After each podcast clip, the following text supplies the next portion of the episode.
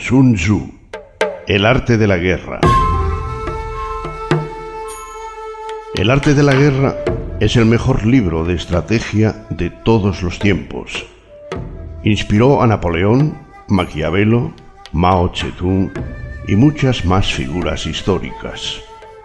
Este libro, de 2500 años de antigüedad, es uno de los más importantes textos clásicos chinos en el que, a pesar del tiempo transcurrido, ninguna de sus máximas ha quedado anticuada, ni hay un solo consejo que hoy no sea útil. Pero la obra del general Sun Tzu no es únicamente un libro de práctica militar, sino un tratado que enseña la estrategia suprema de aplicar con sabiduría el conocimiento de la naturaleza humana en los momentos de confrontación. No es, por tanto, un libro sobre la guerra.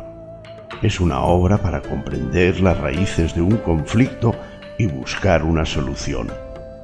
La mejor victoria es vencer sin combatir, nos dice Sun Tzu. Y esa es la distinción entre el hombre prudente y el ignorante. Existen en esta obra trece apartados fundamentales. Primero, sobre la evaluación. Segundo, sobre la iniciación de las acciones.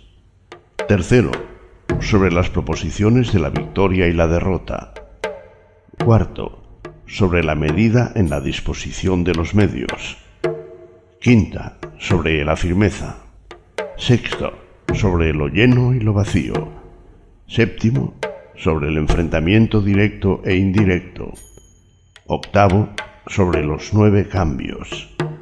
Noveno, sobre la distribución de los medios. Décimo, sobre la topología.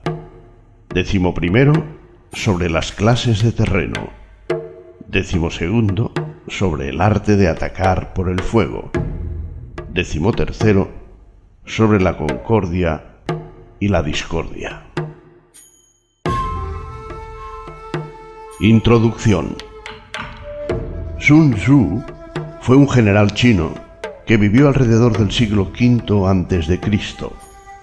La colección de ensayos sobre el arte de la guerra atribuida a Sun Tzu es el tratado más antiguo que se conoce sobre el tema.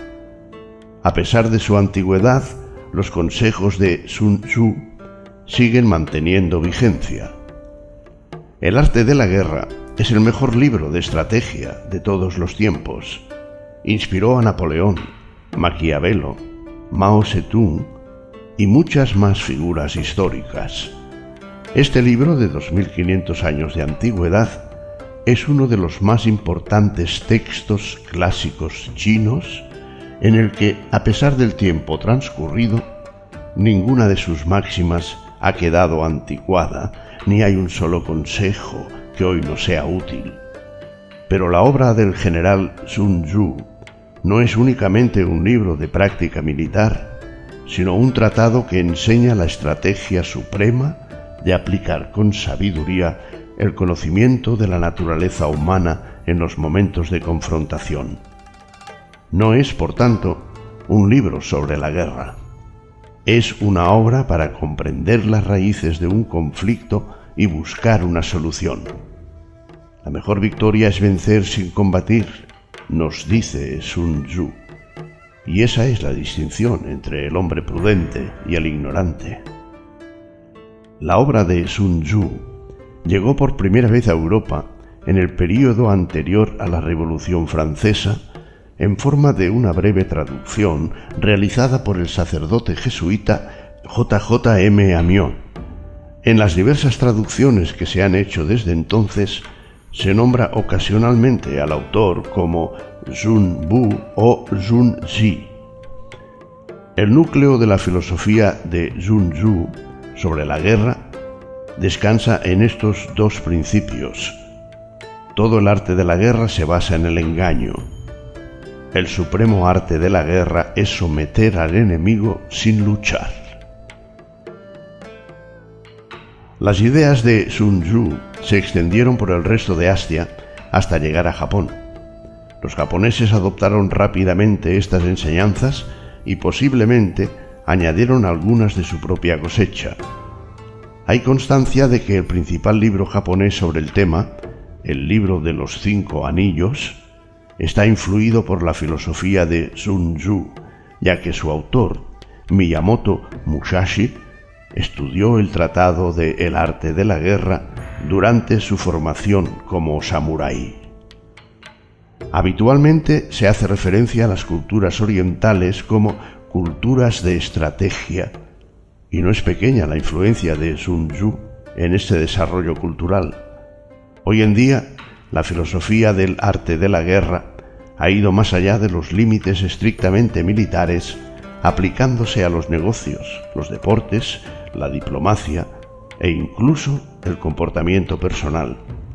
Por ejemplo, muchas frases clave de los manuales modernos de gestión de empresas son prácticamente citas literales de la obra de Sun Tzu, cambiando, por ejemplo, ejército por empresa o armamento por recursos, sin ir más lejos. Las ideas siguen siendo completamente válidas a pesar de los 25 siglos transcurridos desde que se escribieron.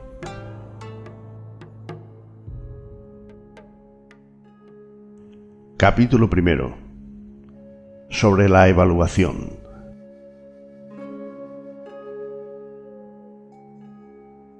Sun Tzu dice, la guerra es de vital importancia para el Estado.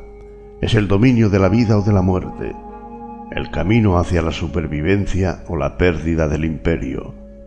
Es forzoso manejarla bien. No reflexionar seriamente sobre todo lo que le concierne es dar prueba de una culpable indiferencia en lo que respecta a la conservación o pérdida de lo que nos es más querido y ello no debe ocurrir entre nosotros. Hay que valorarla en términos de cinco factores fundamentales y hacer comparaciones entre diversas condiciones de los bandos rivales con vistas a determinar el resultado de la guerra. El primero de estos factores es la doctrina, el segundo el tiempo, el tercero el terreno, el cuarto el mando y el quinto, la disciplina. La doctrina. La doctrina significa aquello que hace que el pueblo esté en armonía con su gobernante, de modo que le siga donde sea, sin temer por sus vidas ni a correr cualquier peligro. El tiempo. El tiempo significa el yin y el yang, la noche y el día, el frío y el calor, días despejados o lluviosos y el cambio de las estaciones. El terreno. El terreno implica las distancias y hace referencia a dónde es fácil o difícil desplazarse y si es campo abierto o lugares estrechos, y esto influencia las posibilidades de supervivencia. El mando. El mando ha de tener como cualidades sabiduría, sinceridad, benevolencia, coraje y disciplina. Por último, disciplina. La disciplina ha de ser comprendida como la organización del ejército, las graduaciones y rangos entre los oficiales, la regulación de las rutas de suministros y la provisión de material militar al ejército. Estos cinco factores fundamentales han de ser conocidos por cada general. Aquel que los domina, vence. Aquel que no, sale derrotado. Por lo tanto, al trazar los planes, han de compararse los siguientes siete factores, valorando cada uno con el mayor cuidado. ¿Qué dirigente es más sabio y capaz?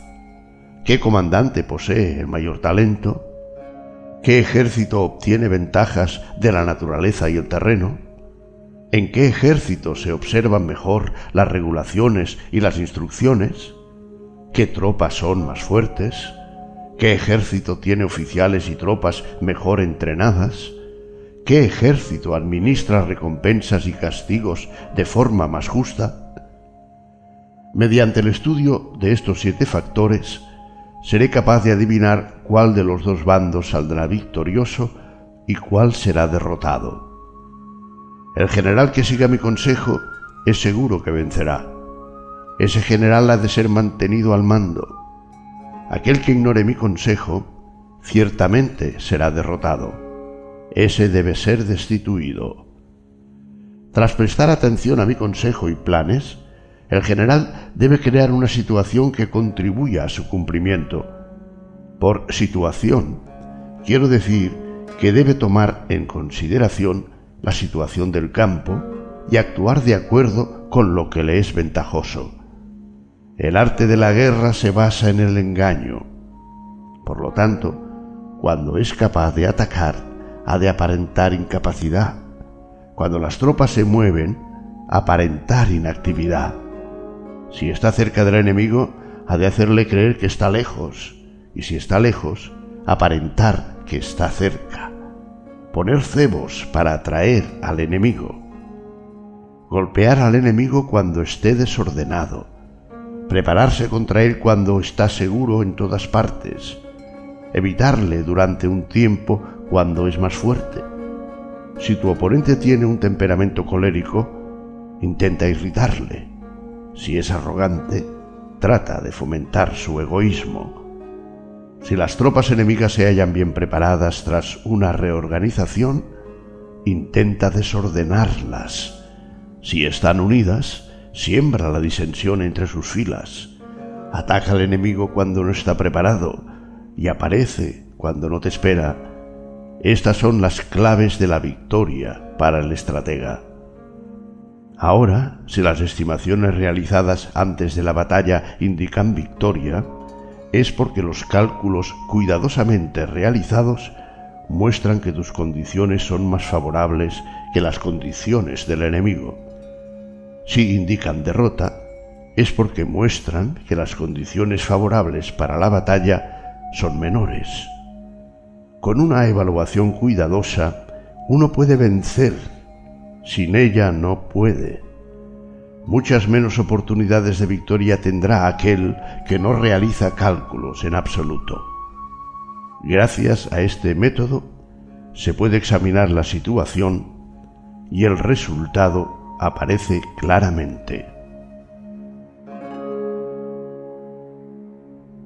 Capítulo segundo sobre la iniciación de las acciones.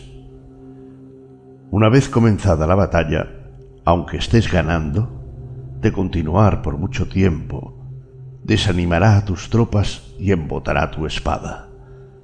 Si estás sitiando una ciudad, agotarás tus fuerzas. Si mantienes a tu ejército durante mucho tiempo en campaña, tus suministros se agotarán. Las armas son instrumentos de mala suerte. Emplearlas por mucho tiempo producirá calamidades. Como se ha dicho, los que a hierro matan, a hierro mueren. Cuando tus tropas están desanimadas, tu espada embotada, agotadas tus fuerzas y tus suministros son escasos, hasta los tuyos se aprovecharán de tu debilidad para sublevarse. Entonces, aunque tengas consejeros sabios, al final no podrás hacer que las cosas salgan bien. Por esta causa, he oído hablar de operaciones militares que han sido torpes y repentinas, pero nunca he visto a ningún experto en el arte de la guerra que mantuviese la campaña por mucho tiempo.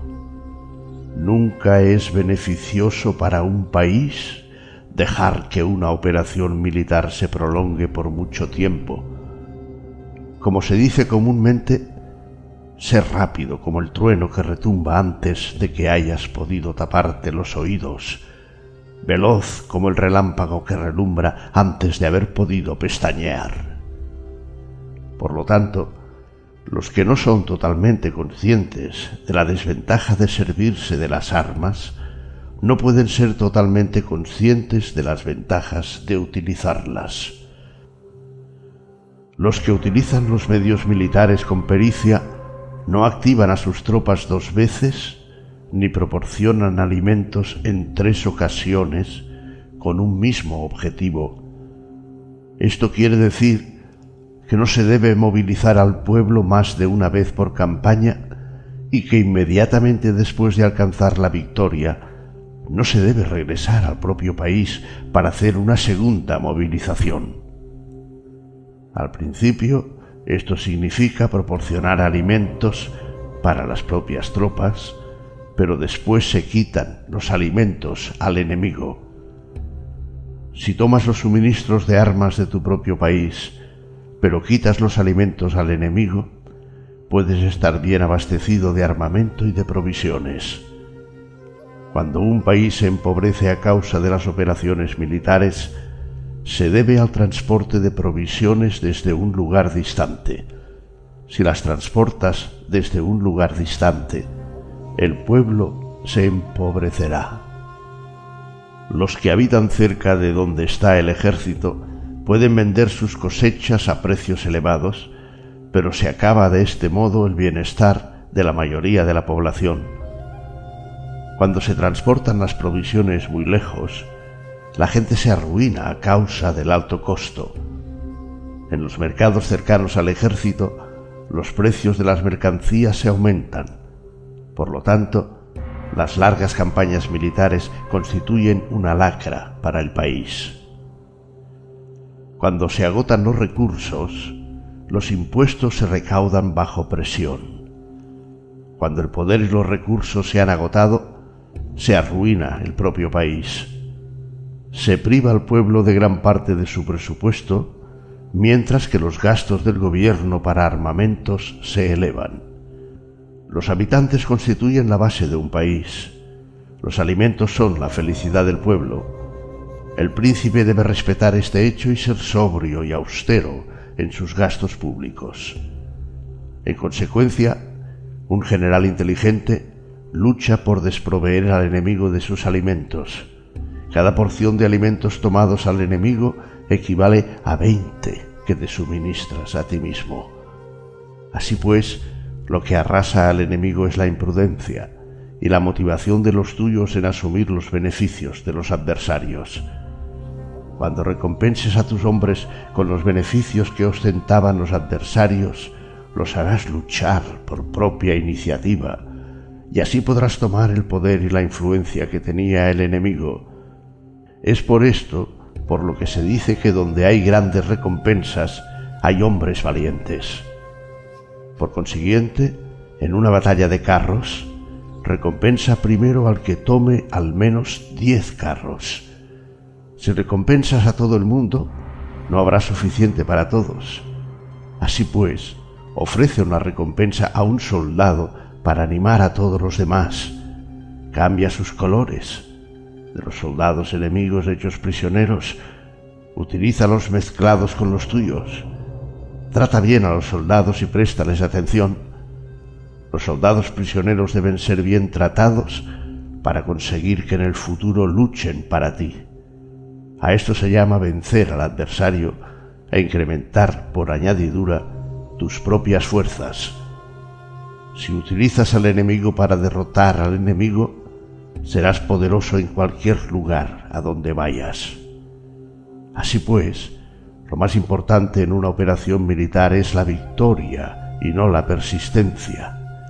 Esta última no es beneficiosa. Un ejército es como el fuego. Si no lo apagas, se consumirá por sí mismo.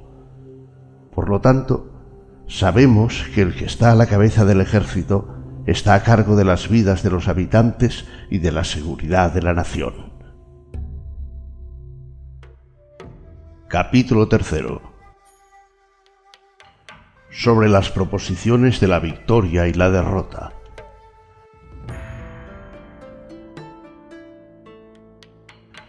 Como regla general, es mejor conservar a un enemigo intacto que destruirlo. Captura a sus soldados para conquistarlos y dominas a sus jefes. Un general decía, practica las artes marciales, calcula la fuerza de tus adversarios, haz que pierdan su ánimo y dirección, de manera que aunque el ejército enemigo esté intacto, sea inservible. Esto es ganar sin violencia. Si destruyes al ejército enemigo y matas a sus generales, asaltas sus defensas disparando, reúnes a una muchedumbre y usurpas un territorio, todo esto es ganar por la fuerza. Por esto, los que ganan todas las batallas no son realmente profesionales. Los que consiguen que se rindan impotentes los ejércitos ajenos sin luchar son los mejores maestros del arte de la guerra. Los guerreros superiores atacan mientras los enemigos están proyectando sus planes. Luego deshacen sus alianzas. Por eso, un gran emperador decía, el que lucha por la victoria frente a espadas desnudas no es un buen general. La peor táctica es atacar a una ciudad. Asediar, acorralar a una ciudad solo se lleva a cabo como último recurso. Emplea no menos de tres meses en preparar tus artefactos y otros tres para coordinar los recursos para tu asedio Nunca se debe atacar por cólera y con prisas. Es aconsejable tomarse tiempo en la planificación y coordinación del plan. Por lo tanto, un verdadero maestro de las artes marciales vence a otras fuerzas enemigas sin batalla, conquista otras ciudades sin asediarlas y destruye a otros ejércitos sin emplear mucho tiempo. Un maestro experto en las artes marciales deshace los planes de los enemigos, estropea sus relaciones y alianzas, le corta los suministros o bloquea su camino, venciendo mediante estas tácticas sin necesidad de luchar. Es imprescindible luchar contra todas las facciones enemigas para obtener una victoria completa, de manera que su ejército no quede acuartelado y el beneficio sea total. Esta es la ley del asedio estratégico. La victoria completa se produce cuando el ejército no lucha. La ciudad no es asediada. La destrucción no se prolonga durante mucho tiempo y en cada caso el enemigo es vencido por el empleo de la estrategia. Así pues, la regla de la utilización de la fuerza es la siguiente. Si tus fuerzas son diez veces superiores a las del adversario, rodéalo. Si son cinco veces superiores, atácalo. Si son dos veces superiores, divídelo. Si tus fuerzas son iguales en número, lucha, si te es posible. Si tus fuerzas son inferiores, mantente continuamente en guardia, pues el más pequeño fallo te acarrearía las peores consecuencias Trata de mantenerte al abrigo y evita en lo posible un enfrentamiento abierto con él. La prudencia y la firmeza de un pequeño número de personas puede llegar a cansar y a dominar incluso a numerosos ejércitos. Este consejo se aplica en los casos en que todos los factores son equivalentes. Si tus fuerzas están en orden mientras que las suyas están inmersas en el caos, si tú y tus fuerzas están con ánimo y ellos desmoralizados, entonces, aunque sean más numerosos, puedes entrar en batalla. Si tus soldados, tus fuerzas, tu estrategia y tu valor son menores que las de tu adversario, entonces debes retirarte y buscar una salida. En consecuencia, si el bando más pequeño es obstinado, cae prisionero del bando más grande. Esto quiere decir que si un pequeño ejército no hace una valoración adecuada de su poder y se atreve a enemistarse con una gran potencia, por mucho que su defensa sea firme, inevitablemente se convertirá en conquistado. Si no puedes ser fuerte, pero tampoco sabes ser débil, serás derrotado. Los generales son servidores del pueblo, cuando su servicio es completo, el pueblo es fuerte. Cuando su servicio es defectuoso, el pueblo es débil. Así pues, existen tres maneras en las que un príncipe lleva al ejército al desastre. Cuando un príncipe, ignorando los hechos, ordena avanzar a sus ejércitos o retirarse cuando no deben hacerlo. A esto se le llama inmovilizar al ejército. Cuando un príncipe ignora los asuntos militares, pero comparte en pie de igualdad el mando del ejército, los soldados acaban confusos. Cuando el príncipe ignora cómo llevar a cabo las maniobras militares, pero comparte por igual su dirección, los soldados están vacilantes. Una vez que los ejércitos están confusos y vacilantes, empiezan los problemas procedentes de los adversarios. A esto se le llama perder la victoria por trastornar el aspecto militar. Si intentas utilizar los métodos de un gobierno civil para dirigir una operación militar, la operación será confusa. Triunfan aquellos que saben cuándo luchar y cuándo no. Saben discernir cuándo utilizar muchas o pocas tropas. Tienen tropas cuyos rangos superiores e inferiores tienen el mismo objetivo. Se enfrentan con preparativos a enemigos desprevenidos. Tienen generales competentes y no limitados por sus gobiernos civiles. Estas cinco son las maneras de conocer al futuro vencedor. Hablar de que el príncipe sea el que da las órdenes en todo es como el general solicitarle permiso al príncipe para poder apagar un fuego, pero cuando sea autorizado ya no quedan sino cenizas. Si conoces a los demás y te conoces a ti mismo, ni en cien batallas correrás peligro. Si no conoces a los demás, pero te conoces a ti mismo, perderás una batalla y ganarás otra. Si no conoces a los demás ni te conoces a ti mismo, correrás peligro en cada batalla.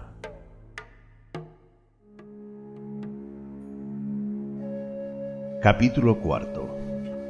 Sobre la medida en la disposición de los medios.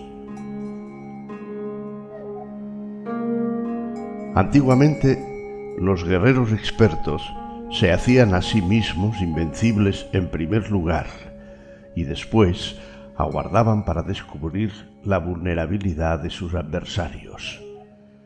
Hacerte invencible significa conocerte a ti mismo. Aguardar para descubrir la vulnerabilidad del adversario significa conocer a los demás. La invencibilidad está en uno mismo, la vulnerabilidad en el adversario. Por esto, los guerreros expertos pueden ser invencibles, pero no pueden hacer que sus adversarios sean vulnerables.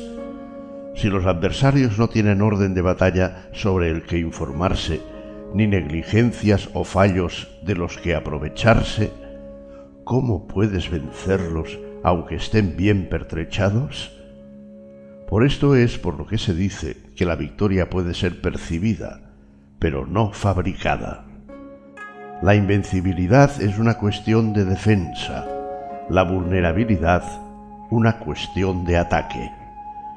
Mientras no hayas observado vulnerabilidades en el orden de batalla de los adversarios, oculta tu propia formación de ataque y prepárate para ser invencible con la finalidad de preservarte. Cuando los adversarios tienen órdenes de batalla vulnerables, es el momento de salir a atacarlos. La defensa es para tiempos de escasez, el ataque para tiempos de abundancia. Los expertos en defensa se esconden en las profundidades de la tierra. Los expertos en maniobras de ataque se esconden en las más elevadas alturas del cielo. De esta manera pueden protegerse y lograr la victoria total.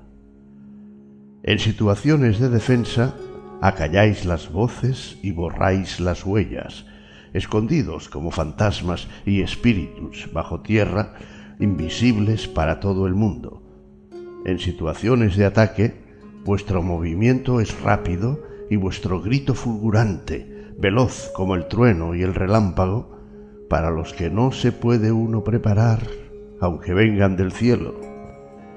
Prever la victoria cuando cualquiera la puede conocer no constituye verdadera destreza todo el mundo elogia la victoria ganada en batalla, pero esa victoria no es realmente tan buena. Todo el mundo elogia la victoria en la batalla, pero lo verdaderamente deseable es poder ver el mundo de lo sutil y darte cuenta del mundo de lo oculto hasta el punto de ser capaz de alcanzar la victoria donde no existe forma. No se requiere mucha fuerza para levantar un cabello. No es necesario tener una vista aguda para ver el sol y la luna, ni se necesita tener mucho oído para escuchar el retumbar del trueno. Lo que todo el mundo conoce no se llama sabiduría, la victoria sobre los demás obtenida por medio de la batalla no se considera una buena victoria. En la antigüedad, los que eran conocidos como buenos guerreros vencían cuando era fácil vencer. Si solo eres capaz de asegurar la victoria tras enfrentarte a un adversario en un conflicto armado, esa victoria es una dura victoria. Si eres capaz de ver lo sutil y de darte cuenta de lo oculto, irrumpiendo antes del orden de batalla, la victoria así obtenida es una victoria fácil. En consecuencia, las victorias de los buenos guerreros no destacan por su inteligencia o su bravura. Así pues, las victorias que ganan en batalla no son debidas a la suerte. Sus victorias no son casualidades, sino que son debidas a haberse situado previamente en posición de poder ganar con seguridad, imponiéndose sobre los que ya han perdido de antemano. La gran sabiduría no es algo obvio, el mérito grande no se anuncia. Cuando eres capaz de ver lo sutil, es fácil ganar. ¿Qué tiene esto que ver con la inteligencia o la bravura? cuando se resuelven los problemas antes de que surjan, ¿quién llama a esto inteligencia? Cuando hay victoria sin batalla, ¿quién habla de bravura? Así pues, los buenos guerreros toman posición en un terreno en el que no pueden perder y no pasan por alto las condiciones que hacen a su adversario proclive a la derrota. En consecuencia, un ejército victorioso gana primero y entabla la batalla después. Un ejército derrotado lucha primero e intenta obtener la victoria después. Esta es la diferencia entre los que tienen estrategia y los que no tienen planes premeditados.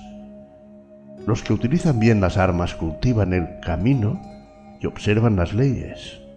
Así pueden gobernar prevaleciendo sobre los corruptos servirse de la armonía para desvanecer la oposición, no atacar un ejército inocente, no hacer prisioneros o tomar botín por donde pasa el ejército, no cortar los árboles ni contaminar los pozos, limpiar y purificar los templos de las ciudades y montañas del camino que atraviesas, no repetir los errores de una civilización decadente.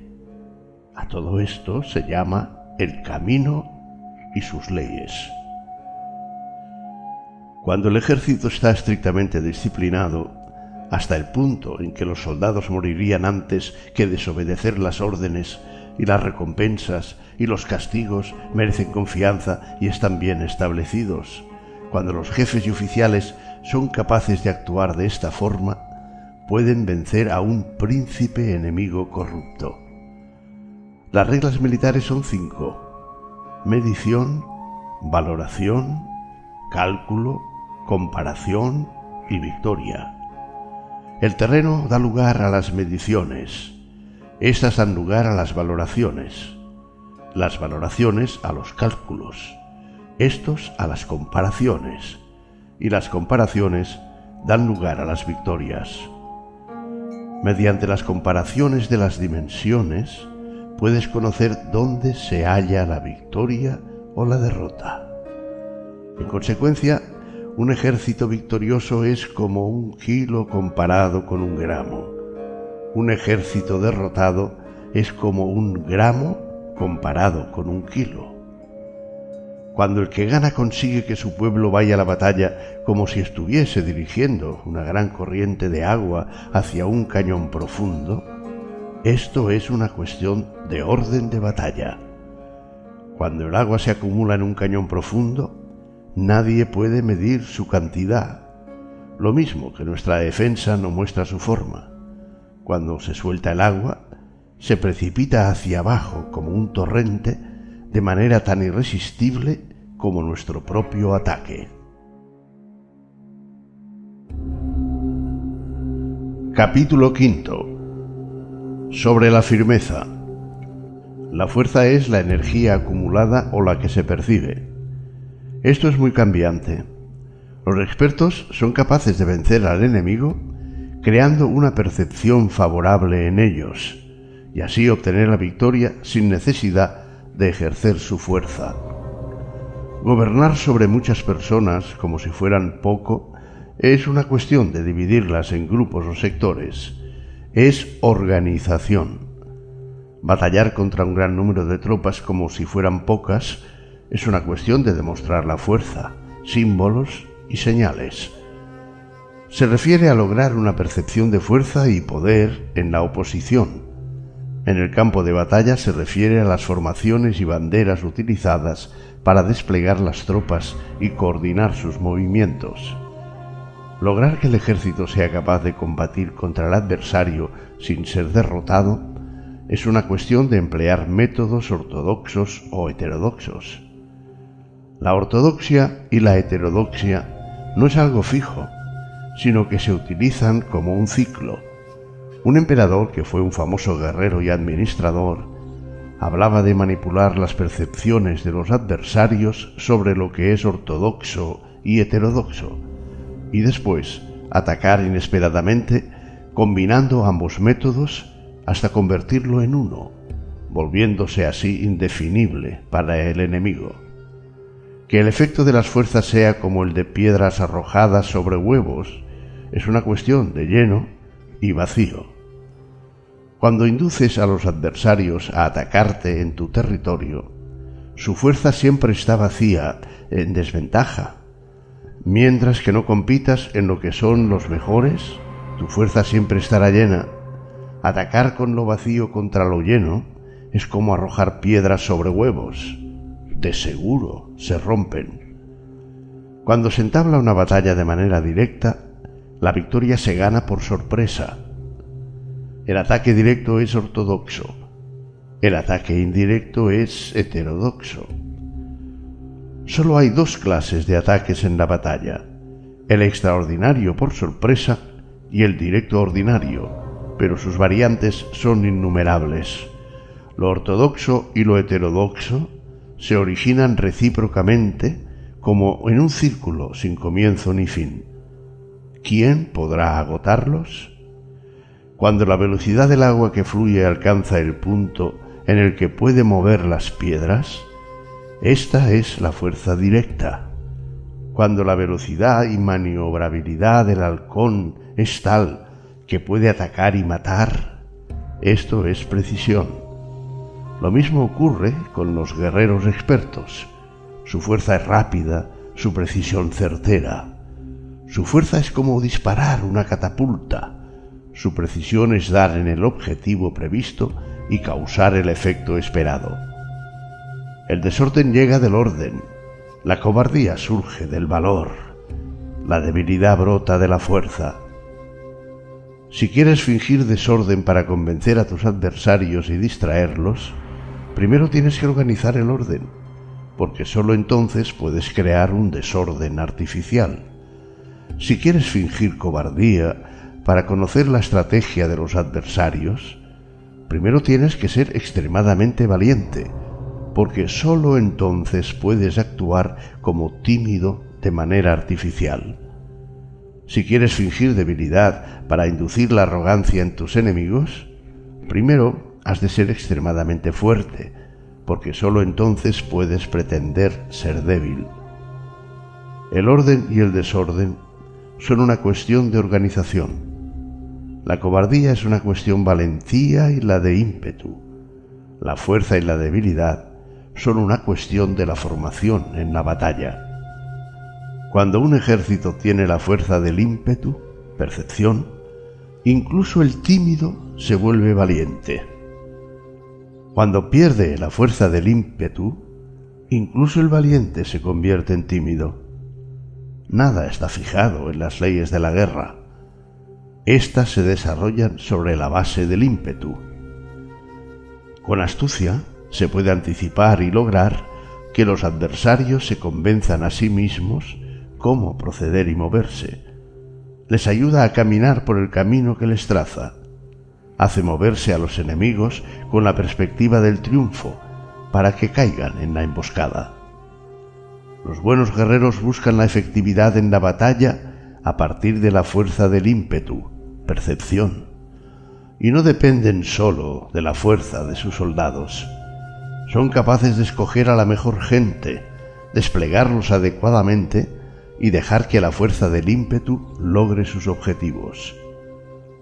Cuando hay entusiasmo, convicción, orden, organización, recursos, compromiso de los soldados, tienes la fuerza del ímpetu y el tímido es valeroso. Así es posible asignar a los soldados por sus capacidades, habilidades y encomendarles deberes y responsabilidades adecuadas.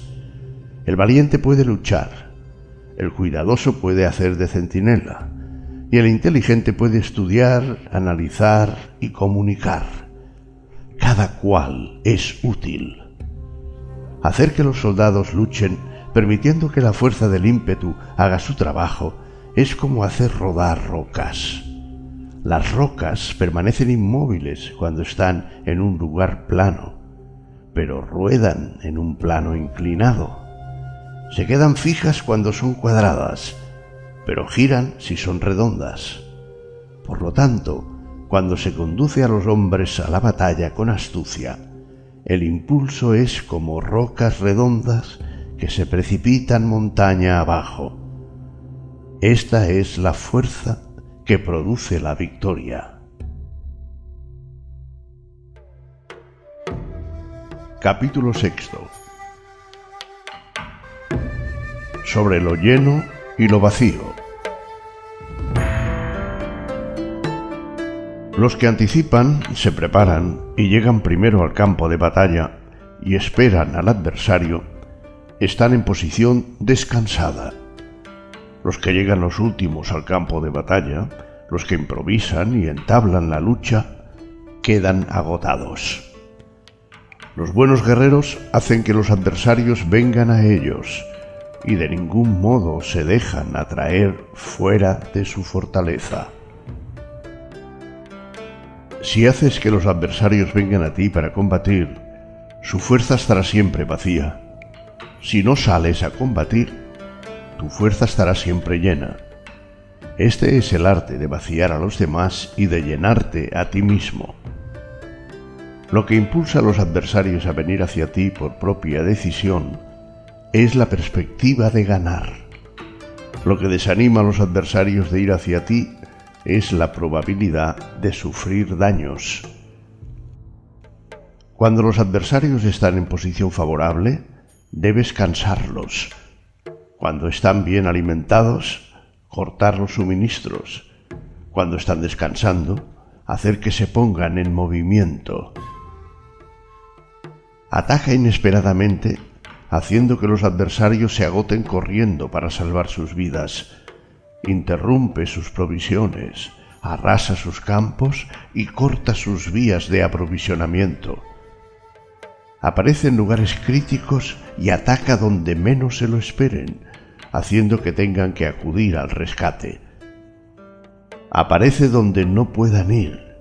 Dirígete hacia donde menos se lo esperen para desplazarte cientos de kilómetros sin cansancio, atraviesa tierras despobladas. Atacar un espacio abierto no significa solo un espacio en el que el enemigo no tiene defensa.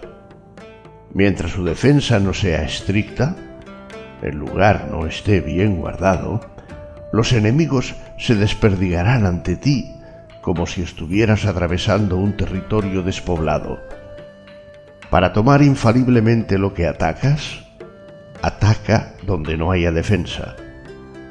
Para mantener una defensa infaliblemente segura, defiende donde no haya ataque. Así, en el caso de los que son expertos en el ataque, sus enemigos no saben por dónde atacar. Cuando se cumplen las instrucciones, las personas son sinceramente leales y comprometidas. Los planes y preparativos para la defensa, implantados con firmeza, siendo tan sutil y reservado, que no se revelan las estrategias de ninguna forma y los adversarios se sienten inseguros y su inteligencia no les sirve para nada. Sé extremadamente sutil, discreto, hasta el punto de no tener forma. Sé completamente misterioso y confidencial hasta el punto de ser silencioso. De esta manera podrás dirigir el destino de tus adversarios. Para avanzar sin encontrar resistencia, arremete por sus puntos débiles. Para retirarte de manera esquiva, sé más rápido que ellos. Las situaciones militares se buscan en la velocidad. Llega como el viento, muévete como el relámpago, y los adversarios no podrán vencerte. Por lo tanto, cuando quieras entrar en batalla, incluso si el adversario está atrincherado en una posición defensiva, no podrá evitar luchar si atacas en el lugar en el que debe acudir inmediatamente al rescate. Cuando no quieras entrar en batalla, incluso si trazas una línea en el terreno que quieres conservar, el adversario no puede combatir contigo porque le das una falsa pista. Esto significa que cuando los adversarios llegan para atacarte, no luchas con ellos, sino que estableces un cambio estratégico para confundirlos y llenarlos de incertidumbre. Por consiguiente, cuando induces a otros a efectuar una formación, mientras que tú mismo permaneces sin forma, estás concentrado, mientras que tu adversario está dividido. Haz que los adversarios vean como extraordinario lo que es ordinario para ti. Haz que vean como ordinario lo que es extraordinario para ti. Esto es inducir al enemigo a efectuar una formación. Una vez vista la formación del adversario, concentras tus tropas contra él. Como tu formación no está a la vista, el adversario dividirá seguramente sus fuerzas. Cuando estás concentrado formando una sola fuerza, mientras que el enemigo está dividido en diez, estás atacando a una concentración de uno contra diez, así que tus fuerzas superan a las suyas. Si puedes atacar a unos pocos soldados con muchos, diezmarás el número de tus adversarios. Cuando estás fuertemente atrincherado, te has hecho fuerte tras buenas barricadas y no dejas filtrar ninguna información sobre tus fuerzas. Sal afuera sin información precisa, ataca y conquista de manera incontenible. No han de conocer dónde piensas librar la batalla porque cuando no se conoce, el enemigo destaca muchos puestos de vigilancia y en el momento en el que se establecen numerosos puestos, solo tienes que combatir contra pequeñas unidades. Así pues, cuando su vanguardia está preparada, su retaguardia es defectuosa, y cuando su retaguardia está preparada, su vanguardia presenta puntos débiles. Las preparaciones de su ala derecha significarán carencia en su ala izquierda. Las preparaciones por todas partes significará ser vulnerable por todas partes. Esto significa que cuando las tropas están de guardia en muchos lugares, están forzosamente desperdigadas en pequeñas unidades. Cuando se dispone de pocos soldados, se está a la defensiva contra el adversario el que dispone de muchos hace que el enemigo tenga que defenderse. Cuantas más defensas induces a adoptar a tu enemigo, más debilitado quedará. Así, si conoces el lugar y la fecha de la batalla, puedes acudir a ella aunque estés a mil kilómetros de distancia. Si no conoces el lugar y la fecha de la batalla, entonces tu flanco izquierdo no puede salvar al derecho, tu vanguardia no puede salvar a tu retaguardia, y tu retaguardia no puede salvar a tu vanguardia, ni siquiera en un territorio de unas pocas docenas de kilómetros. Si tienes muchas más tropas que los demás, ¿cómo puede ayudarte este factor para obtener la victoria? Si no conoces el lugar y la fecha de la batalla, aunque tus tropas sean más numerosas que las de ellos, ¿cómo puedes saber si vas a ganar o a perder? Así pues, se dice que la victoria puede ser creada. Si haces que los adversarios no sepan el lugar y la fecha de la batalla, siempre puedes vencer. Incluso si los enemigos son numerosos, puede hacerse que no entren en combate. Por tanto, haz tu valoración sobre ellos para averiguar sus planes y determinar qué estrategia puede tener éxito y cuál no. Incítalos a la acción para descubrir cuál es el esquema general de sus movimientos y descansa. Haz algo por o en contra de ellos para llamar su atención, de manera que puedas atraerlos y descubrir sus hábitos de comportamiento, de ataque y de defensa. Indúcelos a adoptar formaciones específicas para conocer sus puntos flacos. Esto significa utilizar muchos métodos para confundir y perturbar al enemigo con el objetivo de observar sus formas de respuesta hacia ti. Después de haberlas observado, actúas en consecuencia, de manera que puedas saber qué clase de situaciones significan vida y cuáles significan muerte. Pruébalos para averiguar sus puntos fuertes y sus puntos débiles.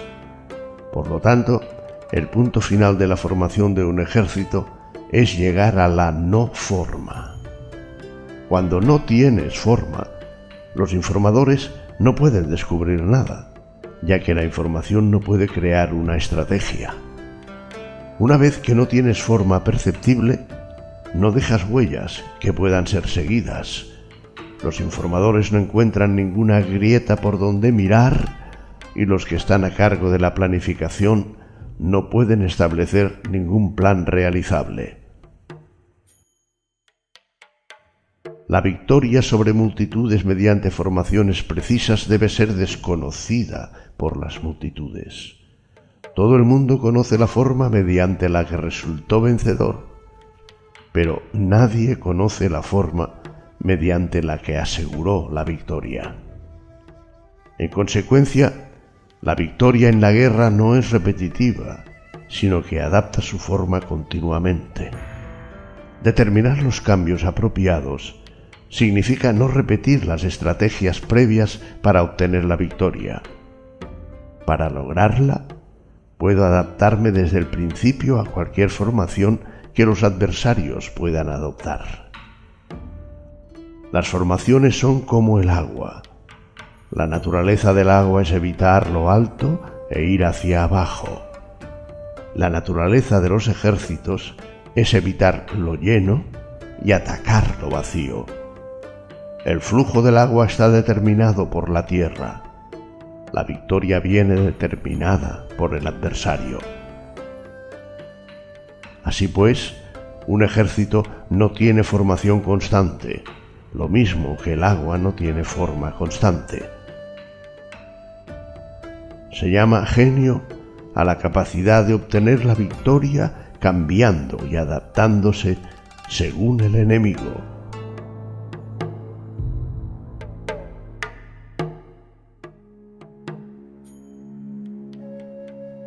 Capítulo séptimo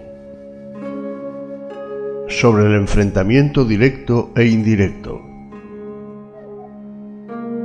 La regla ordinaria para el uso del ejército es que el mando del ejército reciba órdenes de las autoridades civiles y después reúne y concentra a las tropas acuartelándolas juntas. Nada es más difícil que la lucha armada. Luchar con otros cara a cara para conseguir ventajas es lo más arduo del mundo. La dificultad de la lucha armada es hacer cercanas las distancias largas y convertir los problemas en ventajas. Mientras que das la apariencia de estar muy lejos, empiezas tu camino y llegas antes que el enemigo. Por lo tanto, haces que su ruta sea larga, atrayéndole con la esperanza de ganar.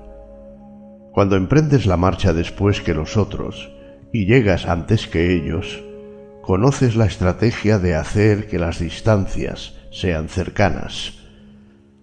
Sírvete de una unidad especial para engañar al enemigo atrayéndole a una falsa persecución, haciéndole creer que el grueso de tus fuerzas está muy lejos. Entonces lanzas una fuerza de ataque sorpresa que llega antes, aunque emprendió el camino después.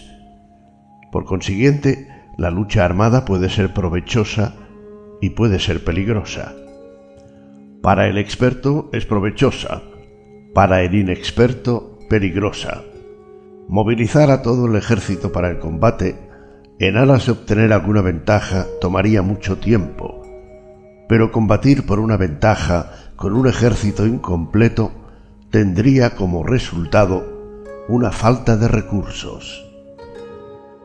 Si te movilizas rápidamente y sin parar día y noche, recorriendo el doble de la distancia habitual, y si luchas por obtener alguna ventaja a miles de kilómetros, tus jefes militares serán hechos prisioneros. Los soldados que sean fuertes llegarán allí primero, los más cansados llegarán después. Como regla general, solo lo conseguirá uno de cada diez. Cuando la ruta es larga, las tropas se cansan. Si han gastado su fuerza en la movilización, llegan agotados mientras que sus adversarios están frescos. Así pues, es seguro que serán atacadas.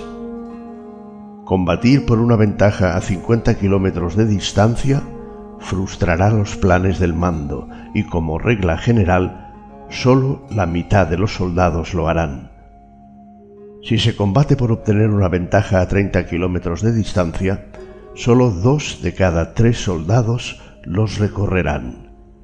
Así pues, un ejército perece si no está equipado, si no tiene provisiones o si no tiene dinero. Estas tres cosas son necesarias. No puedes combatir para ganar con un ejército no equipado o sin provisiones lo que el dinero facilita. Por tanto, si ignoras los planes de tus rivales, no puedes hacer alianzas precisas. A menos que conozcas las montañas y los bosques, los desfiladeros y los pasos y la condición de los pantanos, no puedes maniobrar con una fuerza armada. A menos que utilices guías locales, no puedes aprovecharte de las ventajas del terreno. Solo cuando conoces cada detalle de la condición del terreno puedes maniobrar y guerrear. Por consiguiente, una fuerza militar se usa según la estrategia prevista, se moviliza mediante la esperanza de recompensa y se adapta mediante la división y la combinación. Una fuerza militar se establece mediante la estrategia en el sentido de que distraes al enemigo para que no pueda conocer cuál es tu situación real y no pueda imponer su supremacía. Se moviliza mediante la esperanza de recompensa en el sentido de que entra en acción cuando ve la posibilidad de obtener una ventaja. Dividir y volver a hacer combinaciones de tropas se hace para confundir al adversario y observar cómo reacciona frente a ti. De esta manera puedes adaptarte para obtener la victoria. Por eso, cuando una fuerza militar se mueve con rapidez, es como el viento. Cuando va lentamente, es como el bosque. Es voraz como el fuego e inmóvil como las montañas. Es rápida como el viento en el sentido de que llega sin avisar y desaparece como el relámpago. Es como un bosque porque tiene un orden. Es voraz como el fuego que devasta una planicie sin dejar tras sí ni una brizna de hierba. Es inmóvil como una montaña cuando se acuartela. Es tan difícil de conocer como la oscuridad. Su movimiento es como un trueno que retumba. Para ocupar un lugar, divide a tus tropas. Para expandir tu territorio, divide los beneficios. La regla general de las operaciones militares es desproveer de alimentos al enemigo todo lo que se pueda. Sin embargo, en localidades donde la gente no tiene mucho, es necesario dividir a las tropas en grupos más pequeños para que puedan tomar en diversas partes lo que necesitan, ya que sólo así tendrán suficiente. En cuanto a dividir el botín, significa que es necesario repartirlo entre las tropas para guardar lo que ha sido ganado, no dejando que el enemigo lo recupere. Actúa después de haber hecho una estimación.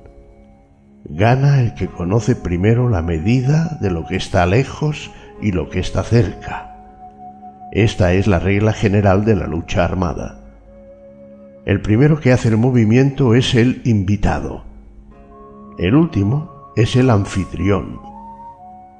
El invitado lo tiene difícil, el anfitrión lo tiene fácil. Cerca y lejos significan desplazamiento. El cansancio, el hambre y el frío surgen del desplazamiento. Un antiguo libro que trata de asuntos militares dice, las palabras no son escuchadas, por eso se hacen los símbolos y los tambores. Las banderas y los estandartes se hacen a causa de la ausencia de visibilidad. Símbolos, tambores, banderas y estandartes se utilizan para concentrar y unificar los oídos y los ojos de los soldados. Una vez que están unificados, el valiente no puede actuar solo, ni el tímido puede retirarse solo. Esta es la regla general del empleo de un grupo. Unificar los oídos y los ojos de los soldados significa hacer que miren y escuchen al unísono de manera que no caigan en la confusión y el desorden. Las señales se utilizan para indicar direcciones e impedir que los individuos vayan a donde se les antoje. Así pues, en batallas nocturnas, utiliza fuegos y tambores, y en batallas diurnas sírvete de banderas y estandartes para manipular los oídos y los ojos de los soldados utiliza muchas señales para confundir las percepciones del enemigo y hacerle temer tu temible poder militar. De esta forma, haces desaparecer la energía de sus ejércitos y desmoralizas a sus generales. En primer lugar, has de ser capaz de mantenerte firme en tu propio corazón. Solo entonces puedes desmoralizar a los generales enemigos por esto, la tradición afirma que los habitantes de otros tiempos tenían la firmeza para desmoralizar, y la antigua ley de los que conducían carros de combate decía que cuando la mente original es firme, la energía fresca es victoriosa. De este modo, la energía de la mañana está llena de ardor, la del mediodía decae y la energía de la noche se retira. En consecuencia, los expertos en el manejo de las armas prefieren la energía entusiasta, atacan la decadente y las que se baten en retirada. Son ellos los que dominan la energía. Cualquier débil en el mundo se dispone a combatir en un minuto si se siente animado, pero cuando se trata realmente de tomar las armas y de entrar en batalla, es poseído por la energía. Cuando esta energía se desvanece, se detendrá, estará asustado y se arrepentirá de haber comenzado. La razón por la que esa clase de ejércitos miran por encima del hombro a enemigos fuertes, lo mismo que miran a las doncellas vírgenes, es porque se están aprovechando de su agresividad estimulada por cualquier causa. utilizar el orden para enfrentarse al desorden, utilizar la calma para enfrentarse con los que se agitan. Esto es dominar el corazón. A menos que tu corazón esté totalmente abierto y tu mente en orden, no puedes esperar ser capaz de adaptarte a responder sin límites, a manejar los acontecimientos de manera infalible, a enfrentarte a dificultades graves e inesperadas sin turbarte, dirigiendo cada cosa sin confusión. Dominar la fuerza es esperar a los que vienen de lejos, aguardar con toda comodidad a los que se han fatigado y con el estómago saciado a los hambrientos. Esto es lo que se quiere decir cuando se habla de atraer a otros hacia donde estás, al tiempo que evitas ser inducido a ir hacia donde están ellos. Evitar la confrontación contra formaciones de combate bien ordenadas y no atacar grandes batallones constituye el dominio de la adaptación. Por tanto, la regla general de las operaciones militares es no enfrentarse a una gran montaña ni oponerse al enemigo de espaldas a ésta. Esto significa que si los adversarios están en un terreno elevado, no debes atacarles cuesta arriba, y que cuando efectúan una carga cuesta abajo, no debes hacerles frente. No persigas a los enemigos cuando finjan una retirada ni ataques tropas expertas. Si los adversarios huyen de repente antes de agotar su energía, seguramente hay emboscadas esperándote para atacar a tus tropas. En este caso, debes retener a tus oficiales para que no se lancen en su persecución. No consumas la comida de sus soldados. Si el enemigo abandona de repente sus provisiones, estas han de ser probadas antes de ser comidas, por si están envenenadas. No detengas a ningún ejército que esté en camino a su país. Bajo estas circunstancias, un adversario luchará hasta la muerte. Hay que dejarle una salida a un ejército rodeado. Muéstrales una manera de salvar la vida para que no estén dispuestos a luchar hasta la muerte y así podrás aprovecharte para atacarles. No presiones a un enemigo desesperado. Un animal agotado seguirá luchando, pues esa es la ley de la naturaleza.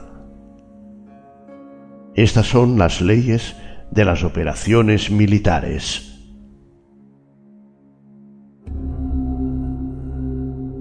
Capítulo octavo. Sobre los nueve cambios. Por lo general, las operaciones militares están bajo el del gobernante civil para dirigir al ejército. El general no debe levantar su campamento en un terreno difícil. Deja que se establezcan relaciones diplomáticas en las fronteras. No permanezcas en un territorio árido ni aislado. Cuando te halles en un terreno cerrado, prepara alguna estrategia y muévete. Cuando te halles en un terreno mortal, lucha. Terreno cerrado significa que existen lugares escarpados que te rodean por todas partes, de manera que el enemigo tiene movilidad, que puede llegar e irse con libertad, pero a ti te es difícil salir y volver. Cada ruta debe ser estudiada para que sea la mejor.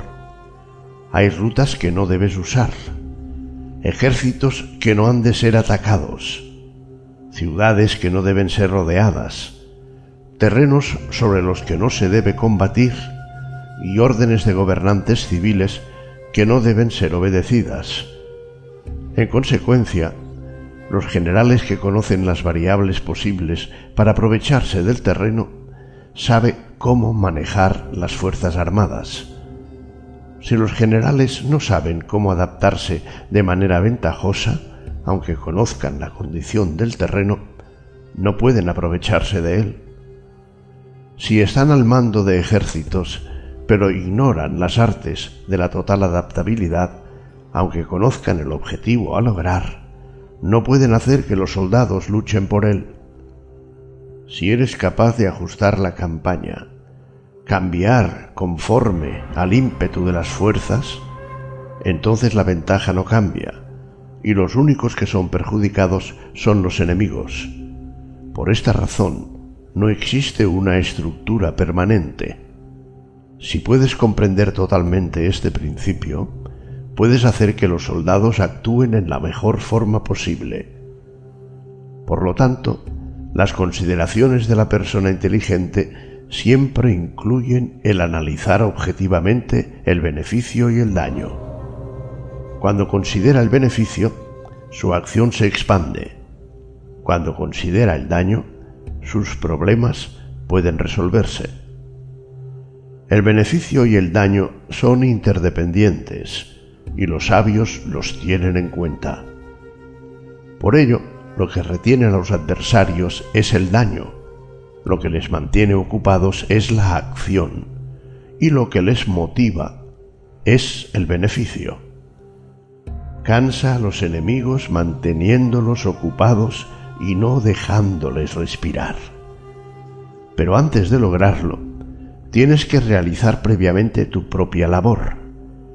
Esa labor consiste en desarrollar un ejército fuerte, un pueblo próspero, una sociedad armoniosa y una manera ordenada de vivir. Así pues, la norma general de las operaciones militares consiste en no contar con que el enemigo no acuda, sino confiar en tener los medios de enfrentarte a él. No contar con que el adversario no ataque, sino confiar en poseer lo que no puede ser atacado. Si puedes recordar siempre el peligro cuando estás a salvo y el caos en tiempos de orden, permanece atento al peligro y al caos mientras no tengan todavía forma y evítalos antes de que se presenten esta es la mejor estrategia de todas. Por esto existen cinco rasgos que son peligrosos en los generales. Los que están dispuestos a morir pueden perder la vida. Los que quieren preservar la vida pueden ser hechos prisioneros. Los que son dados a los apasionamientos irracionales pueden ser ridiculizados. Los que no son muy puritanos pueden ser deshonrados. Los que son compasivos pueden ser turbados. Si te presentas en un lugar que con toda seguridad los enemigos se precipitarán a defender, las personas compasivas se apresurarán invariablemente a rescatar a sus habitantes, causándose a sí mismos problemas y cansancio. Estos son cinco rasgos que constituyen defectos en los generales y que son desastrosos para las operaciones militares. Los buenos generales son de otra manera, se comprometen hasta la muerte, pero no se aferran a la esperanza de sobrevivir. Actúan de acuerdo con los acontecimientos en forma racional y realista, sin dejarse llevar por las emociones ni estar sujetos a quedar confundidos cuando ven una buena oportunidad, son como tigres. En caso contrario, cierran sus puertas. Su acción y su no acción son cuestiones de estrategia y no pueden ser complacidos ni enfadados.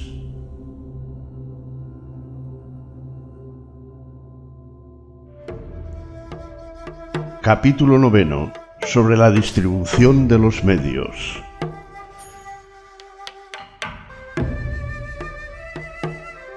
Las maniobras militares son el resultado de los planes y las estrategias en la manera más ventajosa para ganar. Determinan la movilidad y efectividad de las tropas. Si vas a colocar tu ejército en posición de observar al enemigo, atraviesa rápido las montañas y vigílalos desde un valle. Considera el efecto de la luz y mantente en la posición más elevada del valle. Cuando combatas en una montaña, ataca desde arriba hacia abajo y no al revés. Combate estando cuesta abajo y nunca cuesta arriba. Evita que el agua divida tus fuerzas. Aléjate de las condiciones desfavorables lo antes que te sea posible. No te enfrentes a los enemigos dentro del agua. Es conveniente dejar que pasen la mitad de sus tropas y en ese momento dividirlas y atacarlas. No te sitúes río abajo. No camines en contra de la corriente ni en contra del viento. Si acampas en la ribera de un río, tus ejércitos pueden ser sorprendidos de noche, empujados a ahogarse o se les puede colocar veneno en la corriente. Tus barcas no deben ser amarradas corriente abajo para impedir que el enemigo aproveche la corriente lanzando sus barcas contra ti. Si atraviesas pantanos, hazlo rápidamente. Si te encuentras frente a un ejército en medio de un pantano, permanece cerca de sus plantas acuáticas o respaldado por los árboles. En una llanura toma posiciones desde las que sea fácil maniobrar, manteniendo las elevaciones del terreno detrás y a tu derecha, estando las partes más bajas delante y las más altas detrás. Generalmente un ejército prefiere un terreno elevado y evita un terreno bajo. Aprecia la luz y detesta la oscuridad. Los terrenos elevados son estimulantes y por lo tanto la gente se halla a gusto en ellos. Además, son convenientes para adquirir la fuerza del ímpetu. Los terrenos bajos son húmedos, lo cual provoca enfermedades y dificulta el combate. Cuida de la salud física de tus soldados con los mejores recursos disponibles. Cuando no existe la enfermedad en un ejército, se dice que éste es invencible. Donde haya montículos y terraplenes, sitúate en su lado soleado, manteniéndolo siempre a tu derecha y detrás. Colocarse en la mejor parte del terreno es ventajoso para una fuerza militar. La ventaja en una operación militar consiste en aprovecharse de todos los factores beneficiosos del terreno. Cuando llueve río arriba y la corriente trae consigo la espuma, si quieres cruzarlo, espera a que escampe. Siempre que un terreno presente barrancos infranqueables, lugares cerrados, trampas, riesgos, grietas y prisiones naturales, debes abandonarlo rápidamente y no acercarte a él. En lo que a mí concierne, siempre me mantengo alejado de estos accidentes del terreno, de manera que los adversarios están más cerca que yo de ellos.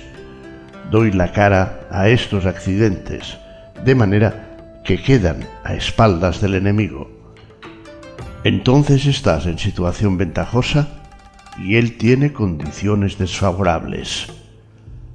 Cuando un ejército se está desplazando, si atraviesa territorios montañosos con muchas corrientes de agua y pozos, o pantanos cubiertos de juncos, o bosques vírgenes llenos de árboles y vegetación, es imprescindible escudriñarlos totalmente y con cuidado, ya que estos lugares ayudan a las emboscadas y a los espías. Es esencial bajar del caballo y escudriñar el terreno por si existen tropas escondidas para tenderte una emboscada. También podría ser que hubiera espías al acecho observándote y escuchando tus instrucciones y movimientos.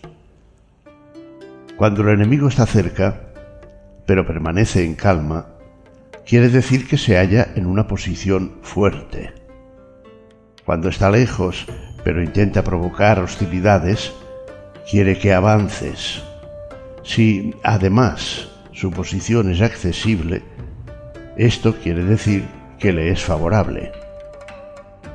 Si un adversario no conserva la posición que le es favorable por las condiciones del terreno y se sitúa en otro lugar conveniente, debe ser porque existe alguna ventaja táctica para obrar de esta manera. Si se mueven los árboles, es que el enemigo se está acercando. Si hay obstáculos entre los matorrales, es que has tomado un mal camino. La idea de poner muchos obstáculos entre la maleza es hacerte pensar que existen tropas emboscadas escondidas en medio de ella. Si los pájaros alzan el vuelo, hay tropas emboscadas en el lugar. Si los animales están asustados, existen tropas atacantes. Si se elevan columnas de polvo altas y espesas, hay carros que se están acercando. Si son bajas y anchas, se acercan soldados a pie. Humaredas esparcidas significan que se está cortando leña. Pequeñas polvaredas que van y vienen indican que hay que levantar el campamento.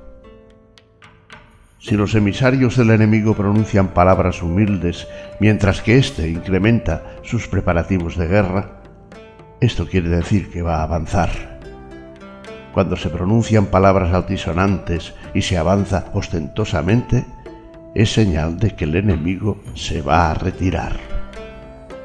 Si sus emisarios vienen con palabras humildes, envía espías para observar al enemigo y comprobarás que está aumentando sus preparativos de guerra.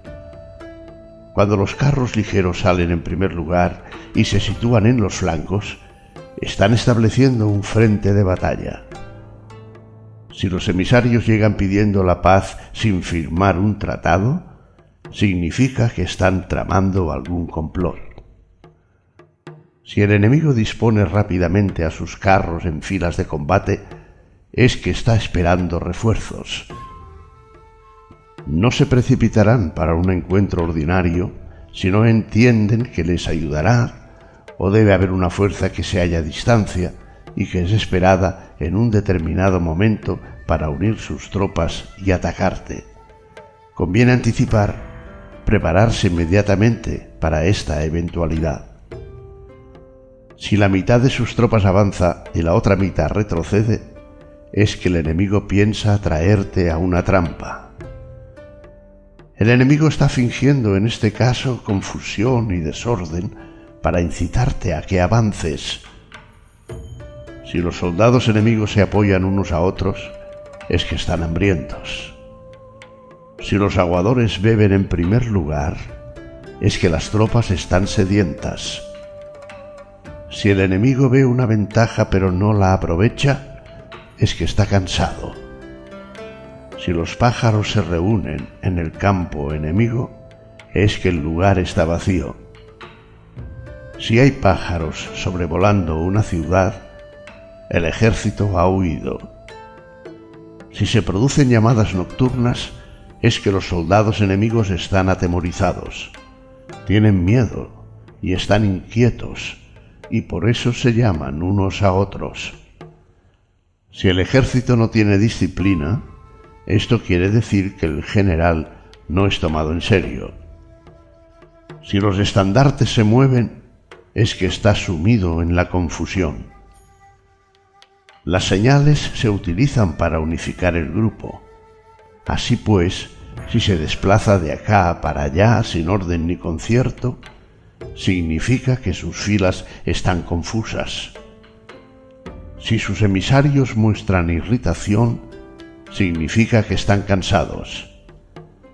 Si matan sus caballos para obtener carne, es que los soldados carecen de alimentos.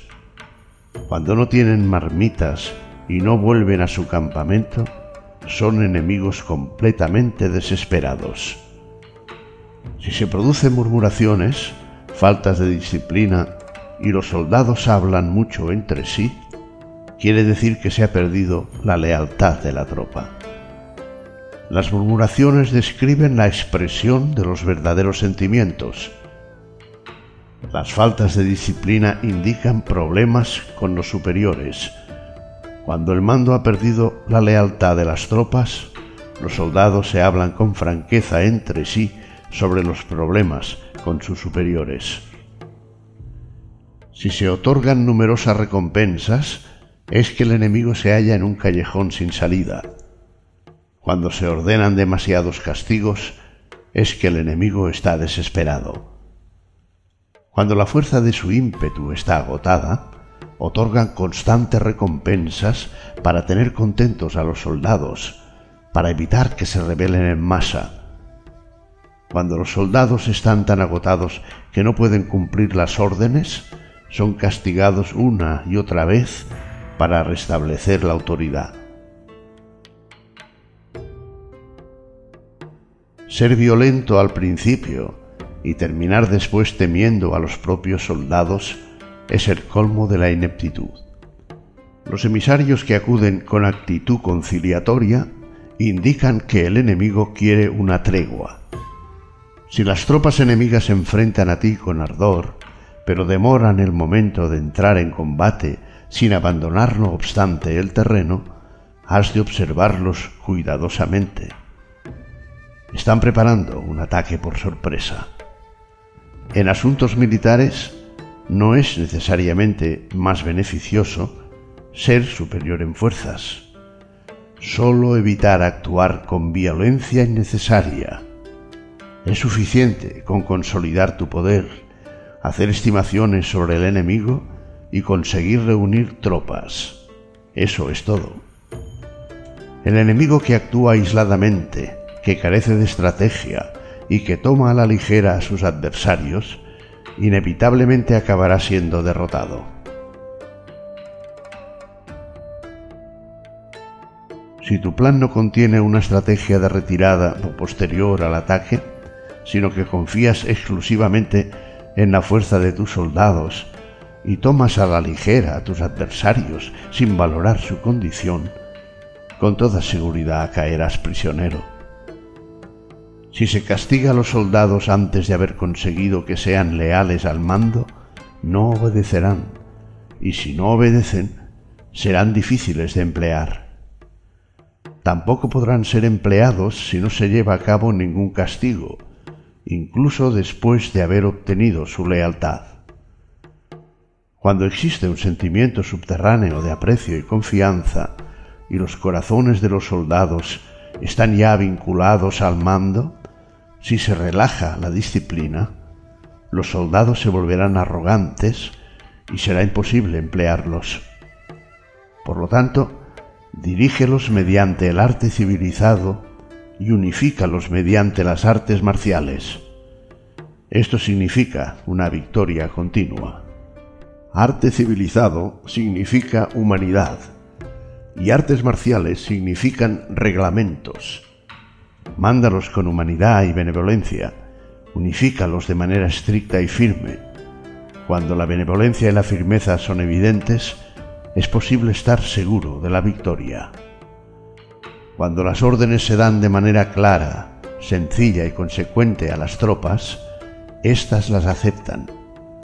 Cuando las órdenes son confusas, contradictorias y cambiantes, las tropas no las aceptan o no las entienden.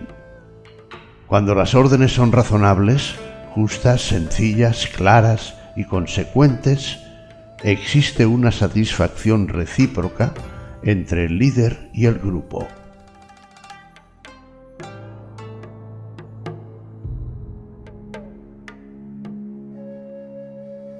Capítulo décimo sobre la topología.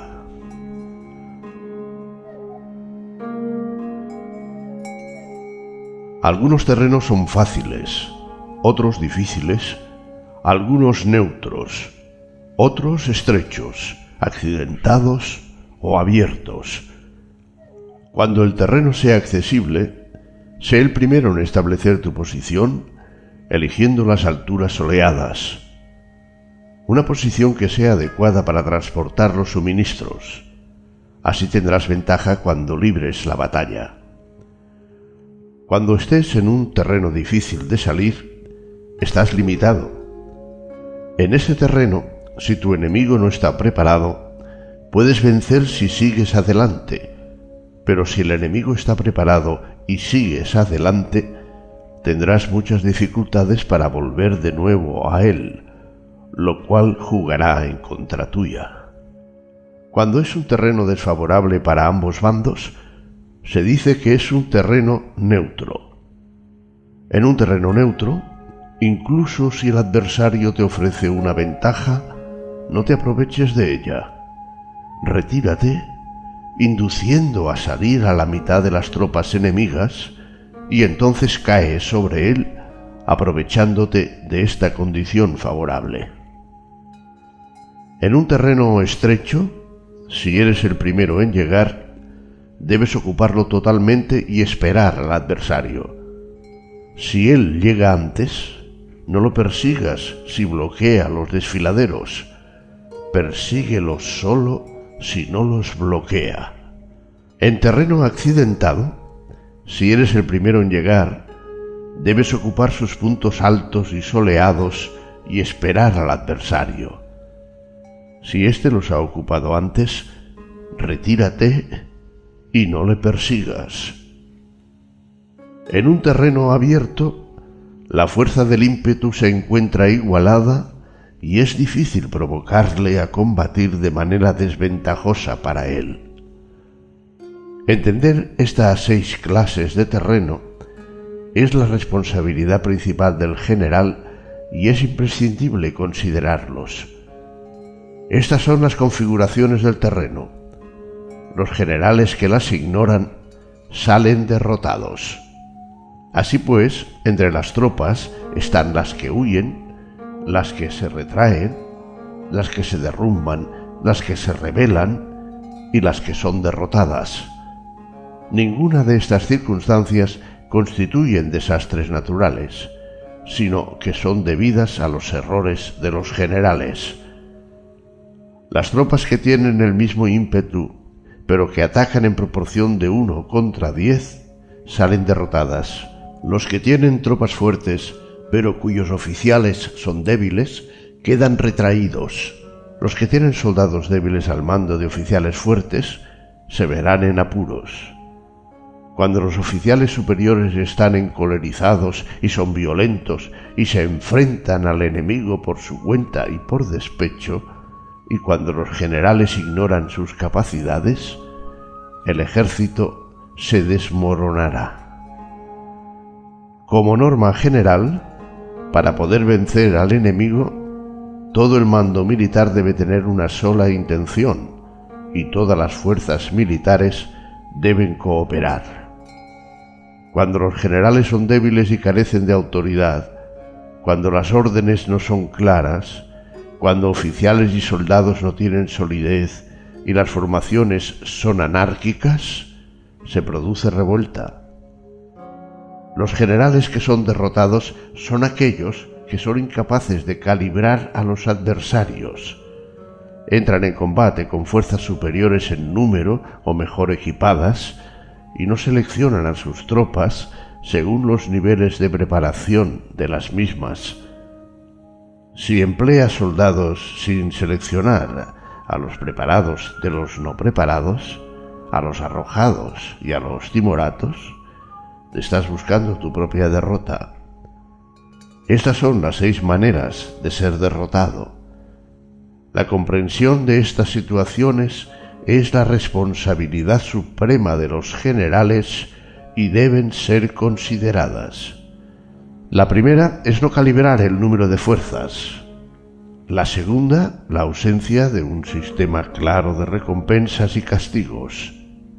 La tercera, la insuficiencia de entrenamiento. La cuarta es la pasión irracional. La quinta es la ineficacia de la ley del orden y la sexta es el fallo de no seleccionar a los soldados fuertes y resueltos. La configuración del terreno puede ser un apoyo para el ejército. Para los jefes militares, el curso de la acción adecuada es calibrar al adversario para asegurar la victoria y calcular los riesgos y las distancias. Salen vencedores los que libran batallas conociendo estos elementos, salen derrotados los que luchan ignorándolos. Por lo tanto, cuando las leyes de la guerra señalan una victoria segura, es claramente apropiado entablar batalla, incluso si el gobierno ha dado órdenes de no atacar.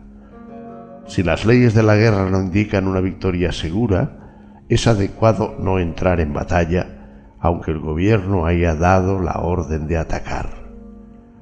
De este modo se avanza sin pretender la gloria, se ordena las retiradas sin evitar la responsabilidad, con el único propósito de proteger a la población y en beneficio también del gobierno. Así se rinde un servicio valioso a la nación. Avanzar y retirarse en contra de las órdenes del gobierno no se hace por interés personal, sino para salvaguardar las vidas de la población y en auténtico beneficio del gobierno. Servidores de esa talla son muy útiles para un pueblo. Mira por tus soldados como miras por un recién nacido. Así estarán dispuestos a seguirte hasta los valles más profundos. Cuida de tus soldados como cuidas de tus queridos hijos y morirán gustosamente contigo. Pero si eres tan amable con ellos que no los puedes utilizar, si eres tan indulgente que no les puedes dar órdenes, tan informal que no puedes disciplinarlos, tus soldados serán como niños mimados y por lo tanto inservibles. Las recompensas no deben utilizarse solas, ni debe confiarse solamente en los castigos. En caso contrario, las tropas, como niños mimosos, se acostumbran a disfrutar o a quedar resentidas por todo. Esto es dañino y los vuelve inservibles. Si sabes que tus soldados son capaces de atacar, pero ignoras si el enemigo es invulnerable a un ataque, tienes solo la mitad de posibilidades de ganar. Si sabes que tu enemigo es vulnerable a un ataque, pero ignoras si tus soldados son capaces de atacar, solo tienes la mitad de posibilidades de ganar. Si sabes que el enemigo es vulnerable a un ataque y tus soldados pueden llevarlo a cabo, pero ignoras si la condición del terreno es favorable para la batalla, tienes la mitad de probabilidades de vencer. Por lo tanto, los que conocen las artes marciales no pierden el tiempo cuando efectúan sus movimientos ni se agotan cuando atacan. Debido a esto se dice que cuando te conoces a ti mismo y conoces a los demás, la victoria no es un peligro. Cuando conoces el cielo y la tierra, la victoria es inagotable.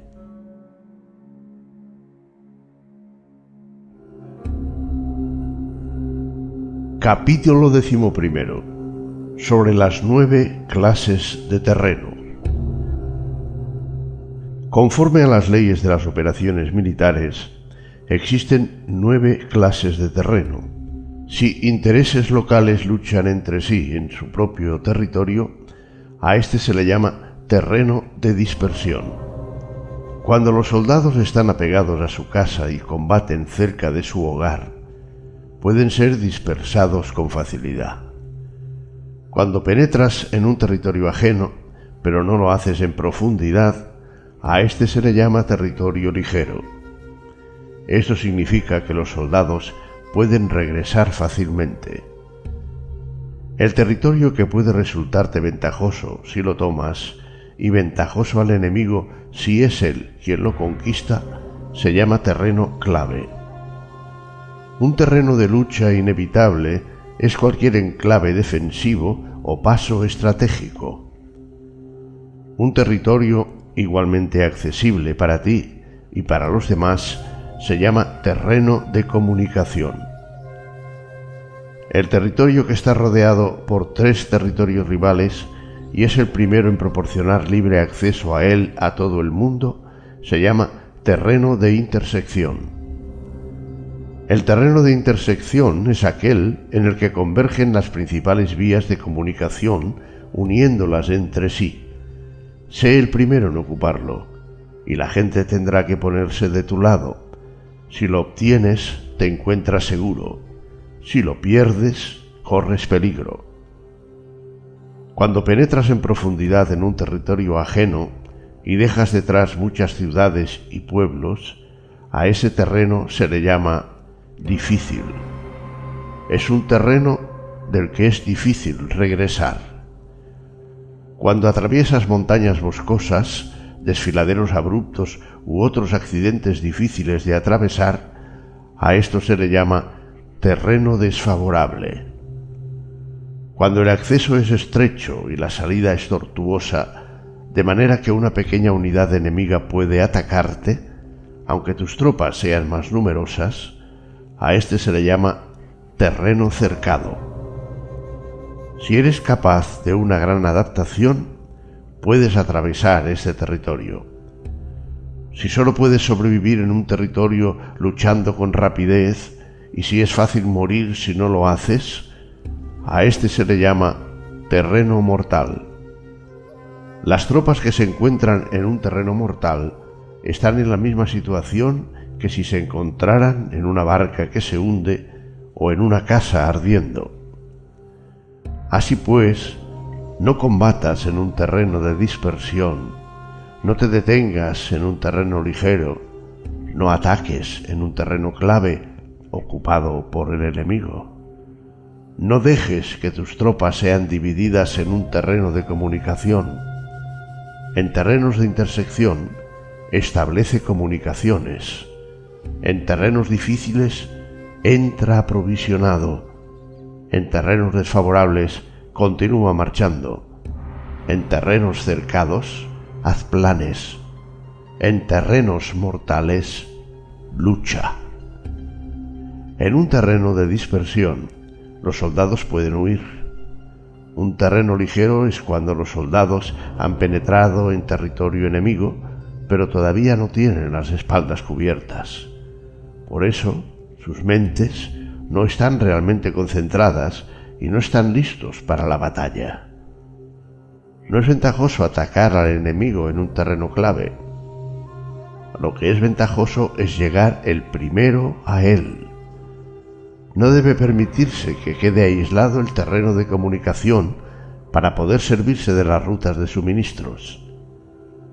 En terrenos de intersección estarás a salvo si estableces alianzas.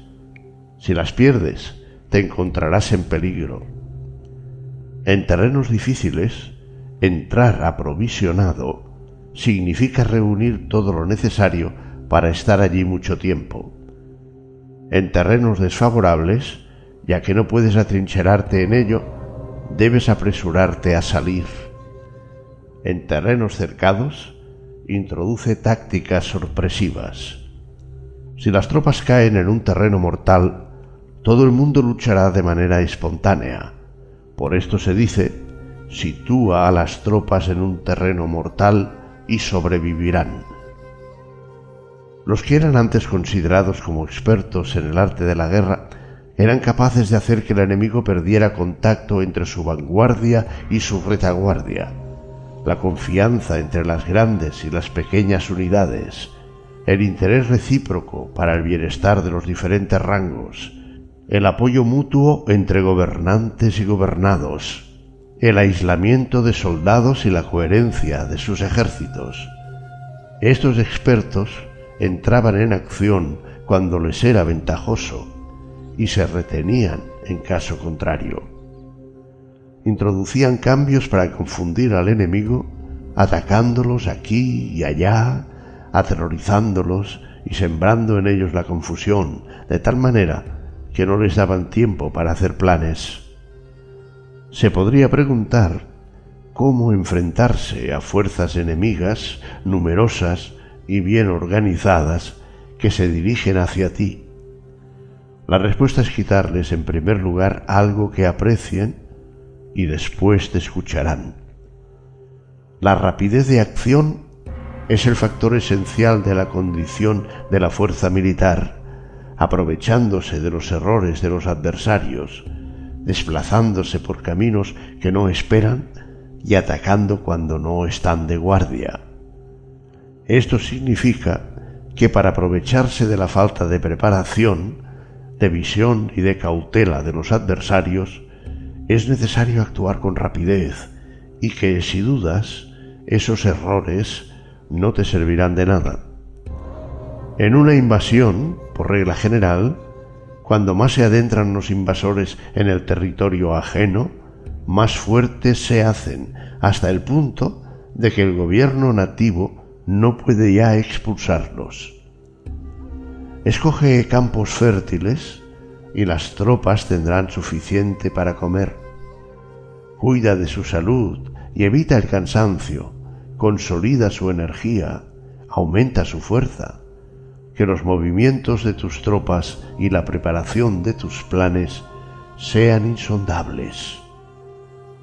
Consolida la energía más entusiasta de tus tropas, ahorra las fuerzas sobrantes, mantén en secreto tus formaciones y tus planes, permaneciendo insondable para los enemigos, y espera a que se produzca un punto vulnerable para avanzar. Sitúa a tus tropas en un punto que no tenga salida, de manera que tengan que morir antes de poder escapar. Porque ante la posibilidad de la muerte, ¿qué no estarán dispuestos a hacer? Los guerreros dan entonces lo mejor de sus fuerzas. Cuando se hallan ante un grave peligro, pierden el miedo. Cuando no hay ningún sitio a donde ir, permanecen firmes. Cuando están totalmente implicados en un terreno, se aferran a él. Si no tienen otra opción, lucharán hasta el final. Por esta razón, los soldados están vigilantes sin tener que ser estimulados se alistan sin tener que ser llamados a filas, son animosos sin necesidad de promesas y se puede confiar en ellos sin necesidad de órdenes.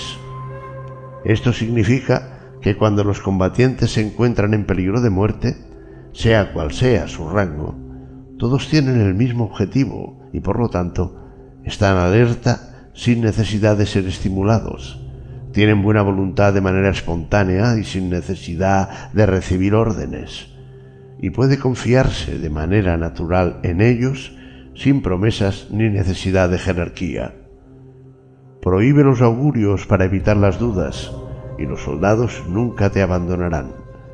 Si tus soldados no tienen riquezas, no es porque las desdeñen. Si no tienen más longevidad, no es porque no quieran vivir más tiempo. El día que se da la orden de marcha, los soldados lloran. Así pues, una operación militar preparada con pericia debe ser como una serpiente veloz que contraataca con su cola cuando alguien le ataca por la cabeza. Contraataca con la cabeza cuando alguien le ataca por la cola y contraataca con cabeza y cola cuando alguien le ataca por el medio. Esta imagen representa el método de una línea de batalla que responde velozmente cuando es atacada. Un manual de ocho formaciones clásicas de batalla dice, haz del frente la retaguardia, haz de la retaguardia el frente, con cuatro cabezas y ocho colas. Haz que la cabeza esté en todas partes y cuando el enemigo arremeta por el centro, cabeza y cola acudirán al rescate. Puede preguntarse la cuestión de si es posible hacer que una fuerza militar sea como una serpiente rápida. La respuesta es afirmativa. Incluso las personas que se tienen antipatía, encontrándose en el mismo barco, se ayudarán entre sí en caso de peligro de zozobrar. Es la fuerza de la situación la que hace que esto suceda. Por esto, no basta con depositar la confianza en caballos atados y ruedas fijadas.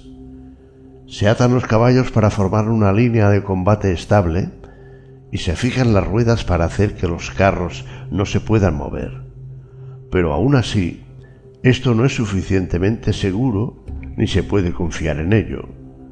Es necesario permitir que haya variantes a los cambios que se hacen, poniendo a los soldados en situaciones mortales, de manera que combatan de forma espontánea y se ayuden unos a otros codo con codo.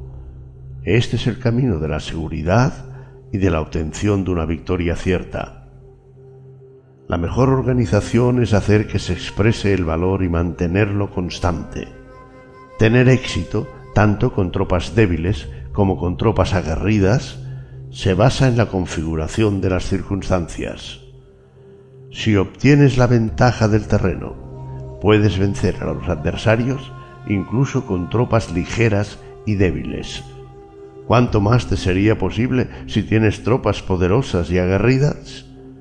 Lo que hace posible la victoria a ambas clases de tropas es las circunstancias del terreno. Por lo tanto, los expertos en operaciones militares logran la cooperación de la tropa, de tal manera que dirigir un grupo es como dirigir a un solo individuo que no tiene más que una sola opción. Corresponde al general ser tranquilo, reservado, justo y metódico. Sus planes son tranquilos y absolutamente secretos para que nadie pueda descubrirlos. Su mando es justo y metódico, así que nadie se atreve a tomarlo a la ligera. Puede mantener a sus soldados sin información y en completa ignorancia de sus planes. Cambia sus acciones y revisa sus planes, de manera que nadie pueda reconocerlos. Cambia de lugar su emplazamiento y se desplaza por caminos sinuosos de manera que nadie pueda anticiparse. Puedes ganar cuando nadie puede entender en ningún momento cuáles son tus intenciones. Dice un gran hombre, el principal engaño que se valora en las operaciones militares no se dirige solo a los enemigos, sino que empieza por las propias tropas para hacer que le sigan a uno sin saber a dónde van. Cuando un general fija una meta a sus tropas, es como el que sube a un lugar elevado y después retira la escalera. Cuando un general se adentra muy en el interior del territorio enemigo, está poniendo a prueba todo su potencial. Ha hecho quemar las naves a sus tropas y destruir sus casas. Así las conduce como un rebaño y todos ignoran hacia dónde se encaminan. Incumbe a los generales reunir a los ejércitos y ponerlos en situaciones peligrosas también han de examinar las adaptaciones a los diferentes terrenos, las ventajas de concentrarse o dispersarse y las pautas de los sentimientos y situaciones humanas. Cuando se habla de ventajas y de desventajas de la concentración y de la dispersión, quiere decir que las pautas de los comportamientos humanos cambian según los diferentes tipos de terreno. En general, la pauta general de los invasores es unirse cuando están en el corazón del territorio enemigo, pero tienden a dispersarse cuando están en las franjas fronterizas. Cuando dejas tu territorio y atraviesas la frontera en una operación militar, te hallas en un terreno aislado. Cuando es accesible desde todos los puntos, es un terreno de comunicación. Cuando te adentras en profundidad, estás en un terreno difícil. Cuando penetras poco, estás en un terreno ligero. Cuando a tus espaldas se hallan espesuras infranqueables y delante pasajes estrechos, estás en un terreno cercado. Cuando no haya ningún sitio a donde ir, se trata de un terreno mortal. Así pues, en un terreno de dispersión, yo unificaría las mentes de los soldados. En un terreno ligero, las mantendría en contacto. En un terreno clave, les haría apresurarse para tomarlo. En un terreno de intersección, prestaría atención a la defensa. En un terreno de comunicación, establecería sólidas alianzas. En un terreno difícil, aseguraría suministros continuados en un terreno desfavorable, urgiría a mis tropas a salir rápidamente de él. En un terreno cercado, cerraría las entradas. En un terreno mortal, indicaría a mis tropas que no existe ninguna posibilidad de sobrevivir. Por esto, la psicología de los soldados consiste en resistir cuando se ven rodeados, luchar cuando no se puede evitar y obedecer en casos extremos. Hasta que los soldados no se ven rodeados, no tienen la determinación de resistir al enemigo para alcanzar la victoria. Cuando están desesperados, presentan una defensa unificada. Por ello, los que ignoran los planes enemigos no pueden preparar alianzas. Los que ignoran las circunstancias del terreno no pueden hacer maniobrar a sus fuerzas. Los que no utilizan guías locales no pueden aprovecharse del terreno. Los militares de un gobierno eficaz deben conocer todos estos factores. Cuando el ejército de un gobierno eficaz ataca a un gran territorio, el pueblo no se puede unir. Cuando su poder sobrepasa a los adversarios, es imposible hacer alianzas. Si puedes averiguar los planes de tus adversarios, aprovechate del terreno y haz maniobrar al enemigo de manera que se encuentre indefenso. En este caso, ni siquiera un gran territorio puede reunir suficientes tropas para detenerte. Por lo tanto, si no luchas por obtener alianzas ni aumentas el poder de ningún país, pero extiendes tu influencia personal amenazando a los adversarios, todo ello hace que el país y las ciudades enemigas sean vulnerables. Otorga recompensas que no estén reguladas y da órdenes desacostumbradas. Considera la ventaja de otorgar recompensas que no tengan precedentes. Observa cómo el enemigo hace promesas sin tener en cuenta los códigos establecidos. Maneja las tropas como si fueran una sola persona. Empléalas en tareas reales, pero no les hables motívalas con recompensas, pero no les comentes los perjuicios posibles. Emplea a tus soldados solo en combatir, sin comunicarles tu estrategia. Déjales conocer los beneficios que les esperan, pero no les hables de los daños potenciales. Si la verdad se filtra, tu estrategia puede hundirse. Si los soldados empiezan a preocuparse, se volverán vacilantes y temerosos. Colócalos en una situación de posible exterminio y entonces lucharán para vivir. Ponles en peligro de muerte y entonces sobrevivirán. Cuando las tropas afrontan peligros, son capaces de luchar para obtener la victoria. Así pues, la tarea de una operación militar es fingir acomodarse a las intenciones del enemigo. Si te concentras totalmente en este, puedes matar a su general aunque estés a kilómetros de distancia. A esto se llama cumplir el objetivo con pericia. Al principio te acomodas a sus intenciones, después matas a sus generales.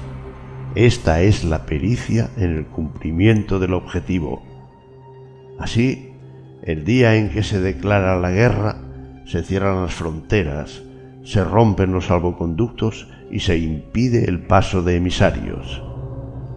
Los asuntos se deciden rigurosamente desde que se comienza a planificar y establecer la estrategia desde la casa o cuartel general. El rigor de los cuarteles generales en la fase de planificación se refiere al mantenimiento del secreto. Cuando el enemigo ofrece oportunidades, aprovechalas inmediatamente. Entérate primero de lo que pretende y después anticípate a él. Mantén la disciplina y adáptate al enemigo para determinar el resultado de la guerra. Así, al principio, eres como una doncella y el enemigo abre sus puertas. Entonces, tú eres como una liebre suelta y el enemigo no podrá expulsarte. Capítulo decimosegundo Sobre el arte de atacar por el fuego.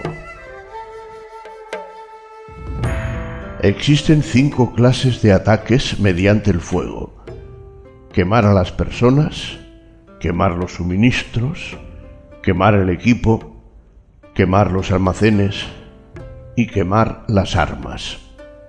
El uso del fuego tiene que tener una base y exige ciertos medios. Existen momentos adecuados para encender fuegos, concretamente cuando el tiempo es seco y ventoso. Normalmente en ataques mediante el fuego es imprescindible seguir los cambios producidos por este. Cuando el fuego está dentro del campamento enemigo, prepárate rápidamente desde fuera. Si los soldados se mantienen en calma cuando el fuego se ha declarado, espera y no ataques. Cuando el fuego alcance su punto álgido, síguelo, si puedes. Si no, espera. En general, el fuego se utiliza para sembrar la confusión en el enemigo y así poder atacarle. Cuando el fuego puede ser prendido en campo abierto, no esperes a hacerlo en su interior. Hazlo cuando sea oportuno. Cuando el fuego sea atizado por el viento, no ataques en dirección contraria a éste. No es eficaz luchar contra el ímpetu del fuego, porque el enemigo luchará en este caso hasta la muerte. Si ha soplado el viento durante el día, a la noche amainará. Un viento diurno cesará al anochecer, un viento nocturno cesará al amanecer. Los ejércitos han de saber que existen variantes de las cinco clases de ataques mediante el fuego y adaptarse a estas de manera racional. No basta saber cómo atacar a los demás con el fuego, es necesario saber cómo impedir que los demás te ataquen a ti. Así pues, la utilización del fuego para apoyar un ataque significa claridad, y la utilización del agua para apoyar un ataque significa fuerza. El agua puede incomunicar, pero no puede arrasar. El agua puede utilizarse para dividir a un ejército enemigo de manera que su fuerza se desuna y la tuya se fortalezca. Ganar combatiendo o llevar a cabo un asedio victorioso sin recompensar a los que han hecho méritos trae mala fortuna y se hace merecedor de ser llamado avaro. Por eso se dice que un gobierno esclarecido lo tiene en cuenta y que un buen mando militar recompensa el mérito. No moviliza sus tropas cuando no hay ventajas que obtener, ni actúa cuando no hay nada que ganar, ni luchan cuando no existe peligro. Las armas son instrumentos de mal augurio y la guerra es un asunto peligroso. Es indispensable impedir una derrota desastrosa y por lo tanto no vale la pena movilizar un ejército por razones insignificantes. Las armas solo deben utilizarse cuando no existe otro remedio. Un gobierno no debe movilizar un ejército por ira, y los jefes militares no deben provocar la guerra por cólera. Actúa cuando sea beneficioso, en caso contrario desiste. La ira puede convertirse en alegría y la cólera puede convertirse en placer. Pero un pueblo destruido no puede hacérsele renacer y la muerte no puede convertirse en vida. En consecuencia, un gobierno esclarecido presta atención a todo esto y un buen mando militar lo tiene en cuenta. Esta es la manera de mantener a la nación a salvo y de conservar intacto a su ejército.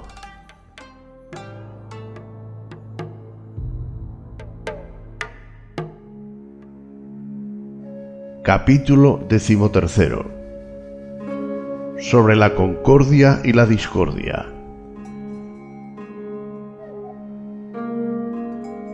Una operación militar significa un gran esfuerzo para el pueblo y la guerra puede durar muchos años para obtener una victoria de un día. Así pues, fallar en conocer la situación de los adversarios por economizar en aprobar gastos para investigar estudiar a la oposición es extremadamente inhumano y no es típico de un buen jefe militar, de un consejero de gobierno ni de un gobernante victorioso. Por lo tanto, lo que posibilita a un gobierno inteligente y a un mando militar sabio vencer a los demás y lograr triunfos extraordinarios con esa información esencial.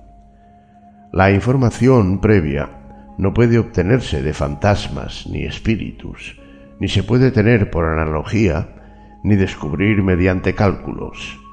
Debe obtenerse de personas personas que conozcan la situación del adversario. Existen cinco clases de espías. El espía nativo, el espía interno, el doble agente, el espía liquidable y el espía flotante. Cuando están activos todos ellos, nadie conoce sus rutas. A esto se le llama genio organizativo y se aplica al gobernante. Los espías nativos se contratan entre los habitantes de una localidad. Los espías internos se contratan entre los funcionarios enemigos. Los agentes dobles se contratan entre los espías enemigos. Los espías liquidables transmiten falsos datos a los espías enemigos. Los espías flotantes vuelven para traer sus informes. Entre los funcionarios del régimen enemigo se hallan aquellos con los que se puede establecer contacto y a los que se puede sobornar para averiguar la situación de su país y descubrir cualquier plan que se trame contra ti. También pueden ser utilizados para crear desavenencias y desarmonía. En consecuencia, nadie en las Fuerzas Armadas es tratado con tanta familiaridad como los espías, ni a nadie se le otorgan recompensas tan grandes como a ellos, ni hay asunto más secreto que el espionaje. Si no se trata bien a los espías, pueden convertirse en renegados y trabajar para el enemigo. No se pueden utilizar a los espías sin sagacidad y conocimiento. No puede uno servirse de espías sin humanidad y justicia. No se puede obtener la verdad de los espías sin sutileza. Ciertamente es un asunto muy delicado. Los espías son útiles en todas partes. Cada asunto requiere un conocimiento previo. Si algún asunto de espionaje es divulgado antes de que el espía haya informado, éste y el que lo haya divulgado deben eliminarse. Siempre que quieras atacar a un ejército, asediar una ciudad o atacar a una persona, has de conocer previamente la identidad de los generales que la defienden, de sus aliados, sus visitantes, sus centinelas y sus criados. Así pues, haz que tus espías averigüen todo sobre ellos. Siempre que vayas a atacar y a combatir, debes conocer primero los talentos de los servidores del enemigo, y así puedes enfrentarte a ellos según sus capacidades. Debes buscar a agentes enemigos que hayan venido a espiarte, sobornarlos e inducirlos a pasarse a tu lado para poder utilizarlos como agentes dobles. Con la información obtenida de esta manera, puedes encontrar espías nativos y espías internos para contratarlos. Con la información obtenida de estos, puedes fabricar información falsa sirviéndote de espías liquidables. Con la información así obtenida, puedes hacer que los espías flotantes actúen según los planes previstos. Es esencial para un gobernante conocer las cinco clases de espionaje, y este conocimiento depende de los agentes dobles, así pues, estos deben ser bien tratados. Así, sólo un gobernante brillante o un general sabio que pueda utilizar a los más inteligentes para el espionaje puede estar seguro de la victoria. El espionaje es esencial para las operaciones militares y los ejércitos dependen de él para llevar a cabo sus acciones. No será ventajoso para el ejército actuar sin conocer la situación del enemigo, y conocer la situación del enemigo no es posible sin el espionaje.